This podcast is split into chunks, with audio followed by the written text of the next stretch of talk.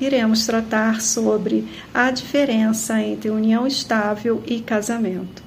Embora na prática não exista uma diferença com relação aos efeitos do casamento e da união estável, ainda assim existem algumas diferenças.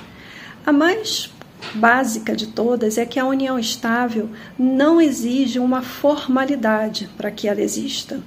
Não é necessário que se, se exponha isso de uma forma documental.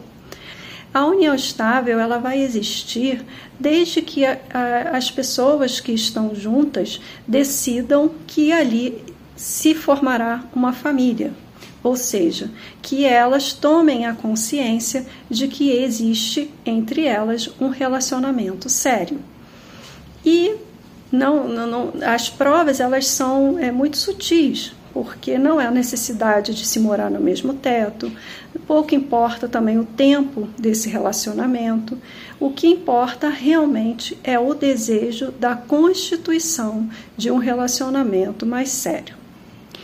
Mas o casamento, ele exige uma série de formalidades. É necessário que se reduza isso a um documento, que se busque um cartório, que se abra ali um procedimento, um processo de habilitação, primeiramente, depois vem os proclamas e segue-se ali todo um ritual, até mesmo a cerimônia, que faz parte de um dos requisitos para que se constitua o casamento. Uma outra diferença é que, na união estável, o estado civil das pessoas que se constituem em união estável não modifica. Se a pessoa é solteira, ela vai se declarar e continuará se declarando como solteira. Se viúvo, assim também. Divorciado, da mesma forma. Não se altera estado civil em união estável. Já o casamento altera o estado civil das pessoas, elas passam a serem casadas.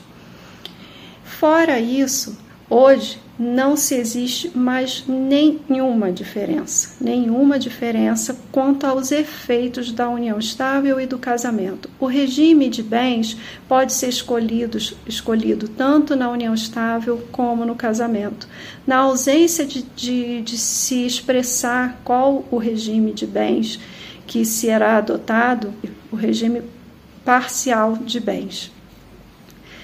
Então, assim, na prática mesmo, união estável e casamento para seus efeitos de ordem civil, com exceção da questão da alteração do Estado civil, são os mesmos, todos eles com, com relação a cada regime de bens.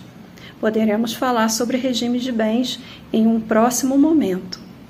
Por hoje, gente, era esse o meu recado. Até a próxima segunda legal.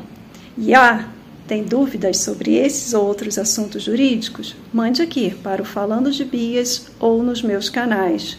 Jures beijos para vocês.